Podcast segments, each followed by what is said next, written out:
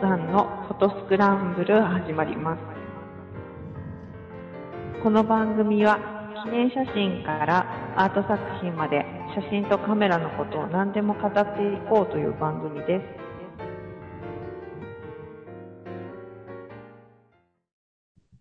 えー、スノーさんのフォトスクランブル始まります。お送りするのは私、スノーと、半助です。どうもどうも。よろしくお願いしまはい、 よろしくおす。願いしまもすう。なんか収録で言ったら、うん。半年ぶりぐらい。え いや、そんなことないんじゃないだって最後が、最後っていうかえー前が10月だったんですね。9月か。 9まあ月に収録30日に収録してますけど、あ、9月30か。はい、前がね。はい。えー、実は、まあこれ408回ということで、はい。配信される予定っていうか配信する予定なんですが、はい。えー407回収録ができておりますが、配信ができておりませんでした。はいなので、まあ、年明け、まあ、1回目か2回目かで、 その407回をうん、順番が入れ替わりますが、はいえー407回、はいその9月30日でしたっけに収録した分はいを、はい。えーお届けしますが、まあ今回はね、ちょっと久しぶりにはい配信になるっていうのもあるし、もう、まあ今日が23年12月24日21時半を回って収録している状態ですので、まあ最後にご挨拶を入れておかなければはいということで、慌てて収録をしている状況でございますが、はい。えー、まあ、2023、まあ、この番組的なとこで振り返ると、僕は、えっ、とね、ブライダルゼロ、うん。撮影してないんで すよ。ああ、はいはい。で、それはお見かけしえーない。撮影に行ったのは7月に、うんえー、マコムちゃんのご好意により、えートヨタのはあはラズーレーシングさんが主催しているラリーのはいレースの撮影に行かさせてもらって、そこで撮影したっていうぐらはいい。あとは、まあ、たびたびお話ししておりますが、自転車のロードレースのね、生中継のお仕事は、えーっと、結構今年増えたとこもあったりとかで、うんえーまあその前がね、あのコロナとかであ。うん。減ってたりとかいうのもありながらだったので、通常分プラスアルファ。はい。えー、ちょっと多く参加させてもらったかなという感じです。で、まあ、その多くなったうちの一つが、6月17日から行きました。北海道ニセコ。あ あ、そうでしたね。はい。はい。そう。えーまあ、ここ、まあ、中継を受けている録音では、えっ、と、初めてではないんですけど、僕が参加させてもらったのが今年初はい。ということで、久しぶりに北海道上陸はいをしてまいりました。はいで、まあ、久しぶりだったので、いろいろな情報が、はい行ってない間に、いろいろ入ってきて、はいセイコーマートなるコンビニが面白いぞ というのをずっとあって、うん行きたいなとか、行ったら絶対行ってみようっていう、はい。えーまあ、セコマと呼ばれるはいはい。コンビニエンスストア。はい。まあ、堪能してまいりました。 よかったです。せっかく堪能してまいりました。っていうのと、北海道でスノーさんにお会いしたの そうがですね。初、あそうですね。しかも小樽でね、はい、そうです。お会いすること写が、真も撮れたし。はい。ね、写真を撮りながら、まあ、なんだかんだ、まあちょっとね、本当はお食事でもみたいなのがいお話だったんですけどひたすら写真撮ってました僕ね、二人で写真撮ったりとか、 はいそんな感じでしたが、まあすごい楽しませていただいたので、はい。まあ、ももっと早い時間につけてればね、また小樽の街のあ方をあ。見てみたかったんですが、まあでもはいそれよりも、今回連れて行ってもらった堤防とか、あの、うんこう岬のところはい。とか、まあ、あの、限られた時間の中ではすごく満喫させていたあだいあよかったです。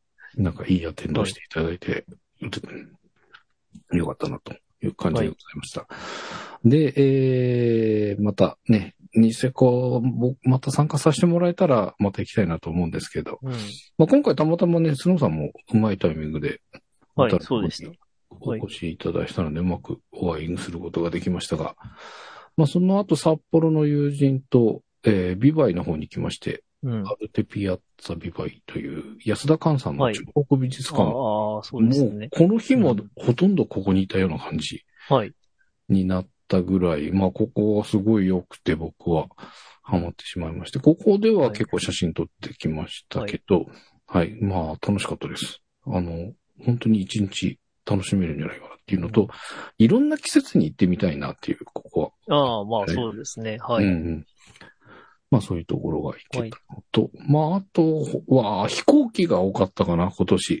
うんま中継の数が多かったのもあるんですけど、まあそのニセコはいから始まりまして、えっ、と、鹿児島、うん。あ、その前に熊本か。うん熊本に行って、まあ、実際は大分オートポリスという、はいはい。えーサーキットコースでのレースだったんですが、まあ、熊本に。熊本の空港に行ったのは初めてかな。ああ。はいで、えっ、と、その後が10月に鹿児島。うんここは以前にも行ったことがあるんですが、何年かそのコロナとかで間が空いて、まあ国体が今年、はえーついに開催ということで、は鹿児島の方に行ったのと、まああと例年行ってます、沖縄。はい。なので4回か。うん。まあ、大体、 あの、例年沖縄に行くぐらいだったんですが、はい今年は飛行機4回というそこうとですね。いや、なんか、あのー飛行機自体は、なんていう、非日常的な感じで好きなんですけど、はいはいはい。やっぱり、撮影となると持ってけるものが制限されるじゃないですか。ああ、なかなかそれがめんどくさいですよね。ね。 なので、自分の車で行ける仕事はいいんですが、なかなか飛行機になると、うん。機材をす絞らないといけないのと、あーそうです忘ねれ物がないかとか、足らないくないかとか、いろいろ考えるのがすごく負担というまあか、、そうですそうですね。機材あず、やっぱり機材はあまり機内預けってあのね、貨物室に入れたくないから、ななるべくこう持っていきたいんだけど、うん、それやっぱりか、ね、大きさとか重さに限りがあって、限度があるからね。ね。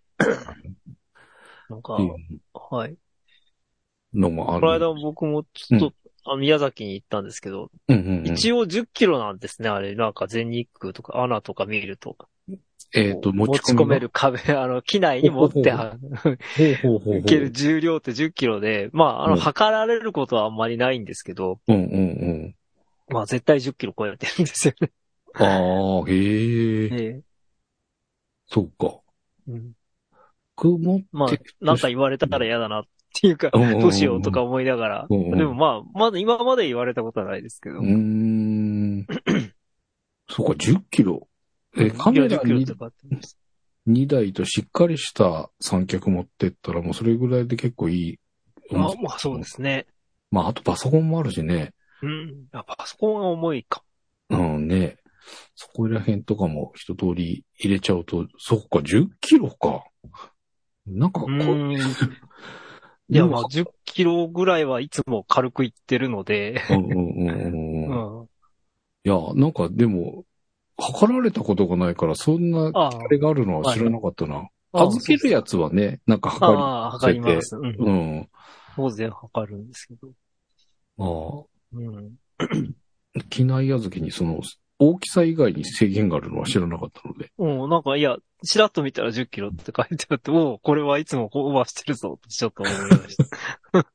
まあでもそうだよね。うんあれ、重さによってその燃料の計算とかするらしい。まあそうですね。あの、ええ。あと、まあジェットスターは必ずその重さの制限があって、必ず測られるんですけど、あ、え、機内持ち込みうも、ん、機内持ち込みも。ええうー。ん、でう、んあの、料金が、うんによって、うん。 7キロまでと14キロまでってあるんですええよ。ー。まあ高い、まあいつもだから絶対7キロには収まらないので、ほうほうほうほう、いつもちょっと、あの、追加料金払って14キロにしてるんですけど、ほうほうほうほう。まあ、それでもギリギリですね、大体いつもあ、。そうなんだ。うんえー14.9キロとかになってるんですけど、あなるのほ、どこれ大丈夫なんですかって聞いたら、いや、15キロにならなければ大丈夫ですって。あ言われたあ、の14でキロ台みたいな感じなんだそうそうそう。 なるほどね。うんええあ、そういうのがあるうのん水源がありますよ。か。ええはいそうか。まあ、ちょっとね、そこら辺が厳しくなって、いずれなってくるかもしれないですけどね。なんかそうですねなってくると、ちょっと、僕も考えないといけなくなっはちゃうい。なって気がするし。ただやっぱり預けるのもね、なかうんなか、まあちょっとそう心なん配な感じいやがする。、絶対預けない方がいいと思いますだよ。よね特に沖縄みたいなとか、まあうんね、あの、九州もそうだけど、うん。なんて言ったらいいでしょう。すぐ、行ったらは次の日にはもうすぐ撮影でしょうんうんうん。ねいやてか、その日がね。うん。でその日がね、うんうんうん。遠からったら大変ですからね。あまあまあまあ、そうだよね。まあ、国内線で、その、どっか行っちゃうっていうのはめったにないけど、うんうん、なくもないってこうと。ん。一回ね、あの、あ、ちょっと話がすごい、すごい、それるんですけど、あの、入って預けたら、うん。そう、4月だったんですけど、うん新人さんがいるわけですよね。5月だったかな。はいはいはいはい。新人さんがいいるんですけど、で、うあのーそ、ほら、ベテランの人がこう、受付をやって、こう、入力したりしてるじゃないる。うんうん、うで、ん。新人さん。ん受け取って、うん。タグをつけなきゃいけないのに、タグが出てくる前に、うん。コンベアに入れちゃったんです。おー、僕はのいはい。荷物おーを。おーおーおーあの、目の前で、そおーの、ベテランの人が、あら、荷物が、うん。すいません、流してしまいましたって言われて、うん。ああ、なんか三人で顔を見合わせて、うん。で、次の瞬間、あの、その、その人が、いや、じゃあうんどこどこに行くと、あの、タグのないものはどこどこに行くから、今すぐ行ってきなさいって言って、おーおーおーおーあの、なんか走らせてましたけど。おーおまあ、ー結局30、30分もかかんないけど、やっぱり15分以上僕は、あの、そこで待ってましたけど。ああ、そうなんだうん。あ、まあそうか。それでちゃんと確認してタグつけてからじゃないと離れらんないってことだね。いや、そりゃそうですね。これお客様の荷物ですね。っていう感じなんで。まあ、その時に中うん、超過してたんですよ。あ、そうなんだ。あの、あおーおーおの、ーアタックザックに、ドーンって、あの、ん山の、あの、道具っていうか、うあんの防寒具とかいっぱい入ってたんで、 うんうんその超過分をお客様、あの大変ごま、ご迷惑をおかけしましたって、タダにしてもらったんですへけど、え、そうな んまあ、だ。ラッキーとか。おーおー帰りはちゃんと超過分2000円ぐらい払わ払いましたけど。おーまあでもやっぱそういう、なんかもしかしたまあアクシらロデンストは。ロストしたりする可能性もなくはないわけなでくすよね。はない。はいうんはい。まあちょっとそういうのもあって、難しいところでございますが。はで、まあその機材なんですが、撮影機材の更新は今年全然何にもできなかった感じ。あーまあ、ちょっとね、ブライダルから離れちゃってるっていうのもあって、なかなかちょっとそこに投資ができない感じなんですが、えー細かいところで言いますと、iPad はいはい。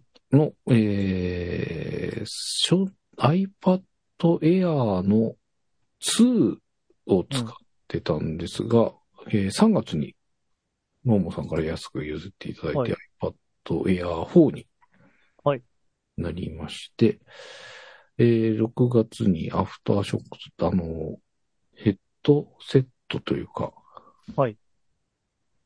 あそうなんだ。なんだろうと 思ったんですけどああ。あ、の、骨伝導のやつ、はいはい。耳それには、はい。当てるんじゃなくて、耳の前のぐらい、ここら辺あにあ、当はていてやるやつを、マイクもついてるんです。これはついてない。ああ、でもあ喋れるっけかな。おちょっとえーマイクとして は、使ってないんでわかんないけどそうですかまあ、ヘッドなんかね、こうやってピーっ。て、こういうのがついてるのもヘッド、ホンうん。タイプもあったと思いますけど。はい。 でもこれ喋れるのかなあちょっとわかんない。使ったことないけそうですか。ど。 ただまあ、はい結構ね、これ、あの、パチモンずっと使ってて、うん。で、ウォーキングとか、まあ、うんもっと前で言うと自転車乗るときとかうん。使ってて、耳塞がないからやっぱすごくいいんですよね。ああ、そうですね。うんああの、外他の音が聞こえる。うん。で、まあ自転車の時にはもう必須だなとは思ってたんですけど、はい。最近ウォーキングの時も、なんか普通に耳にこう、インイヤータイプみたいなやつをはい。つけて行った時に、その、こう、密閉感というか、ああ。うん耳を塞ぐ感じうんうん。が怖くて、ああ、そう後ろから人が来る感じとかがやっぱりあわ分かかりんになくかいったりするかから、いや、ちょっと怖いなと思って、はい。昔全然そんなの気にせず、それで普通に歩いてたり、ね、街中歩いたりとかしてたんだけど、この、あの、塞がないタイプを使うようになってから、あ、こんなに違うんだっていう感じがしああなてる、ほどね。もうちょっとその歩きに行くときには必須な感じになっております。で、えー、11月20日。なので、まあ、はい先月か。ちょうど1ヶ月、ちょっと、1ヶ月前に、えーと、メインで使っておりました MacBook Air、はいうんうん。 M1 になった最初の MacBook Air を使っていたんですが、はい11月20日に MacBook Pro うんの16インチ、M1 の Max はいが入ってるやつはいを、まあ、モーモーさんから売ってもらって、っていうか、これはいまだお金払ってないんだ けど、えーまあ一応売ってもらって、はい。使い始めております。なので、はいこれ、えっとね、MacBook Air の、うんえっと、ただの、最初に M1 が乗った最初の MacBook Air だったんですけど、2020年から、使ってて、使い始めた時はすげえ早いとかっていうのは思ったんですけど、やっぱそのインテル系から M1 になって、すごいうん。団地の、久しぶりにこの機種変えた、その、早っていう感じあ、そうですか。うんまああ、のそれは早いですよね。アクセの感というか、はいはい。そういうのがあったんですけど、えー、それでもまあ、このい MacBook Pro 16に変える前、ていううかん去年の後半ぐらいかな、その、ブライダルの撮影で、まあな、1000枚、2000枚みたいな感じのうん。やつをライトルームに読み込んでやっていくときに、やっぱ、もうちょっと早かったらいいのにみたいなのが思い始めていたところだったので、うん。で、まあ、いいですね。 M1MAX になって、えー、なんかこのすすげえ変わった感っていうのを実感できるあれ が早いのは早いんですよ。はい早いんですけど、それを十分に体感できるような、うん。ちょっと作業が今できていない。ああ、そうですか。はい なので、まあちょっとそのライトルームの昔のやつとか、うん。ひっくり返して、ちょっと整理したりとかしてみたら、またわかるかもしれないんですが、はいまあ、ようやくかな、使い始めてっていう、なんとなくしっくりくるようになった。で、16インチにしたときに、まあ、OS も最新のようにしてしまっていたら、トラックパッドがね、ああ、なんか書いてましたね。そう、はいあのーえっ、と、ずっと、マジックトラックパッドを2世代じゃない、2, 2世代かなうん使ってたんですが、えーはいロジクールのやつに使う、あのー変えたんです。はい。で、最初、僕が使ってたマジック、えっ、と、アップル純正のマジックトラックパッドは電池式だったのが、うん。あれ違うかなまあなんかね、あのーうんロジクールのやつを使ってたんですよ。で、それがはい結構ジェスチャーが純正よりもなんか少し多い、そのうん4本の指で上にやるとなんとかとかって、はい純正でもできるんですけど、それにプラスアルファなんかジェスチャーができたりとかしていて、それがすごいお気に入りで使っていたんですが、この MacBook 10 Pro 10インチにしたら、はいそのトラックパッドのジェスチャーがほぼなんか使えなくなっちゃって、ああ、そそれは OS というかドライバーのの問題。問題。うんロジクールの、えっ、と、アプリがあるんですけど、それええで設定したりするんですが、はいそれが対応できてない。ああああ、ということで、ああ、残念ながらそこで最初しばらくね、うんこうメインにもう、据え替えちゃった後でそういう感じになっちゃあっあて、しばらくちょっと使いづらかったんですが、うん結局今は、まあ同じロジなんですけど、こっちのマウス、トラックボールがついてるマウスあ。あ、はい。ずーっとマウス使ってなかったんで、普通のマウスはどうなんだろうとかって思ってたんですけど、まあこのトラックボールタイプだったらいいかなってあいあうことで、今これに変えてようやくなんとなくかな。もうちょいやっぱりここのジェスチャー系が、でコントロールしたいのがいくつかできないのがあるのがちょっと残念ではあるんはでいすけど、ようやくでも使い慣れてきたっていうか、ようやくこうメインに落ち着いたかなという感じでございます。なので、えっ、と、僕の場合このね、うん。ちょっともうその、ま、これを買う前が MacBook Air が家で使うメインマシン。はい。で、えっ、と、MacBook Pro のうん2016だったかな。MacBook Pro の方を外に持ってってたんですよ。はいなの で、なんか逆転しちゃっていたんですが、うんようやく MacBook Pro をまあメインマシンにして、外に持ち歩くのを MacBook Air うんになったとういん。はうい。感じでございます。なので、もうちょっとね、来年は、ちょっと外、外の方で作業する機会が増えそうなので、まあこの体制で少しやっていこうかなと思っております。はい。なので、ちょっと撮影機材系はちょっとなかなかね、この番組的にはなんかお話ができればと思ったんですが、ちょっとそこら辺が更新ができませんでしたとはいいうことでございます。はい。スノーさんの方ははい。今年えーっと。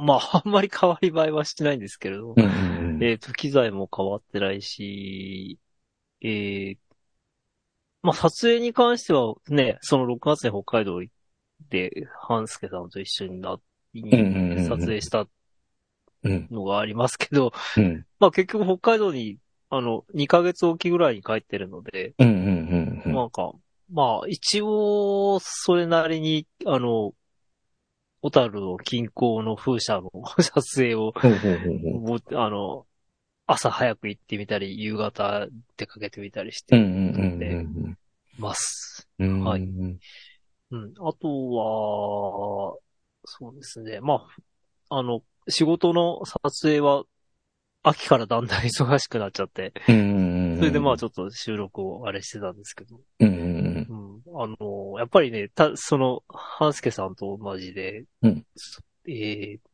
その、画像処理の時間が、 うんやっぱり、あの、もうちょっと早いマシンが欲しいよね、と、うん。半助さんがこの間それを買ったって、買ったというか、入手したっていうのを聞いうんて、うんいやー、欲しいなーって、こうちょっと思ってるんですけどう、んうんうん。でもその前に、いや、カメラかよ、という感じもしないでもらえはていはいはい。うんね、うんあ、の、まあ、ミラーレスどうなんだろうって未だにちょっとうーんって思ってるんですけれどうんうもん、うん、周りがどんどんミラーレスになっていっうんうんうんているっていうのはありますね。あうんうんの特に仕事の現場に行くと、あの、昔はさ、あのう、んまあ、し記者会見とかそんなに行かないんですけれども、それっぽいも のうんの撮影の時に、うん。全然シャッター音しないんですよ。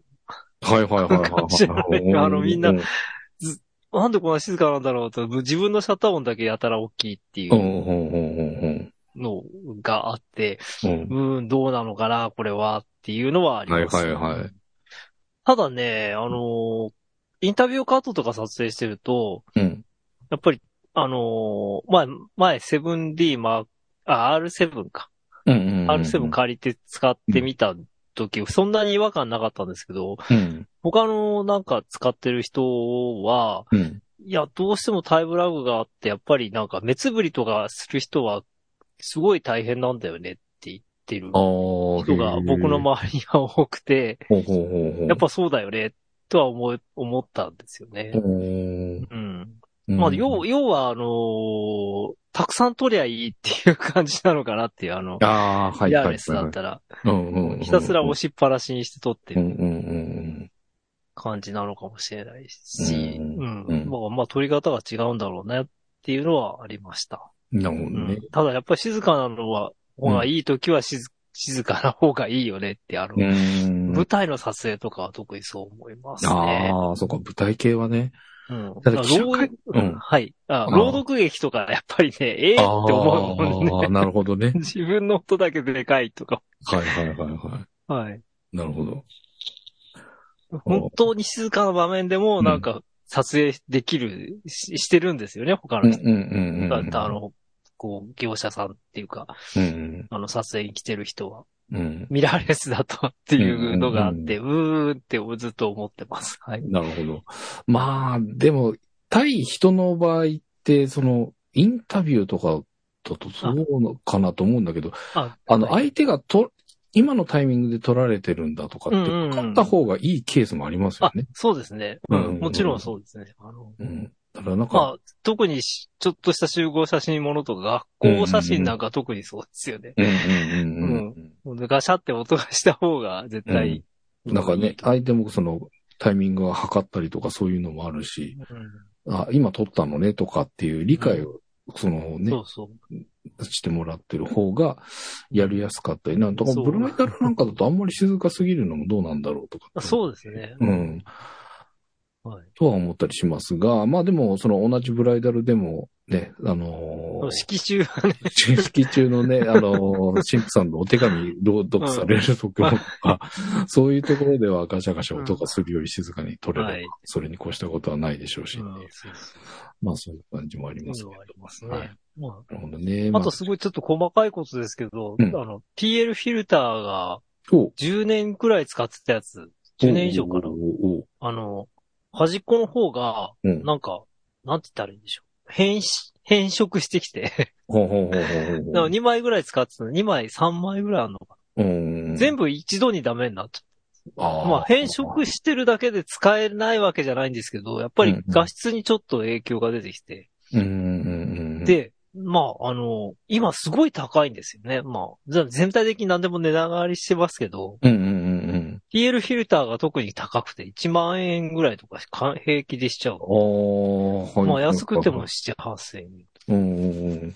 でも、PL って前から高くなかったですよ。いや、うん高いですよ。 高いですけどね。ううんん。あの、えっ、と、なんだっけ。プロテクターフィルターとかでもなんかすごい高くなるああ、そうなんだ。うん、は。い。で、最近、えっ、と、前ずっと昔に半助さんと一緒に見に行ったような気がしないんです。まだないんですけど、この K&F っていう、いやあの、それは、それはないの。本当に最初の頃に、うん。あの、CP プラスに行った時ほうほうほうほう。に、なんですけれども、その、どこだ台湾かどっちかなうーん。中国かな。うんいや、そのね、うんあの、アマゾンで見てたらそこのが一番安くて、ほうほうほうほこれだったら2枚買えるとか言って、う。ああ、なるほ 感じでど。はいはいは いはい。 3枚買いました。へーなんかいろいろセット、あの、これは UV と、うんまあ、ちょっとちっちゃいからわかんないかもしれないけど、UV と、、あーほうほうほうえっ、と、 CPL と。 PL と、あと、レンズキャップが、 なぜかレンズキャップがついているる。ほうほうほうほう。っていうセットで、割と安かったので、うーうんん。割と安いっていうか、さまあ、フィルター2枚っていう、うん。あれでは相当格安な感じでだっうーん。そんなセットがあるんだよね。、た。うん、なんかね あの、一瞬これが出たんですよ。で、うんうあ、ん安いと思って Amazon で買ったんですですけれども、うん次に、うん。これが 77mm なんで、うん。もうちょっと、あの、別な剣のレンズもあるから、そうんうんれ、それ用にと思ったらもうなくなってましたね。あ、ええそうはい。。残残。念だ。うーん。まあ、なんかちょっとテストレポートとか作ろうかなと思って、あの、んなんて言うんでしょう。えーが、が、えっ、と、サンプル画像は少し 撮りましたけど、まああ今。後こんな感じですっていううんのうんをうんうん。出せれば、またね、来年そこはでいご紹介できればってこいうんのなと、感じです。まあ、あれかな、はいあのー反射クラブの方で、あ、そうですね。えっ、とそうで、すねバンドという、まあ、この番組のリスナー様限定の、えー SNS 運用をはい。始め、それも今年か、始めさせてもらった。はい。なかな か僕もバタバタしてて、更新がで何もこう上げられてないんですあけど、ーはい。なので、まあ、スノーさんも上げてくださってますし、まあ、あの、はいご参加いただいている方も上げてくださってたりするのはで、いあの、ぜひそういったところで、ご写真なんかのお話の、えーやり取りをしていただければと。はい。いうことで、えーリスナー様限定の SNS もやっておりますので、そちらの方もぜひご参加いただければと。はい。いうことでございます。えーということで、ちょっと短めではございますが、2023年、ちょっと配信数が少なかったですが、はい。えー、スノーさんのほどスクランブル今年もお聞きいただきありがとうございましあたり。がとうございました。えーまあ、冒頭にもお話しましたが、もう一本収録済んでいる407回はいございますし、まあ、年明けはね、少し仕事落ち着いてる間に、また、えー収録再開していきたいと思っておりますので、ぜひ2024年、来年も、えーはい番組の方、お付き合いいただければと思います。ということで、えーお届けしました、スノーさんのフットスクランブル408回、はい107回飛ばして408回として、はい。配信させてもらっております。はい。えーお相手は半助と。はい、そうでした。はでは、また来年、いよいよ年を、い、どうしよう。ありがとうございました。はい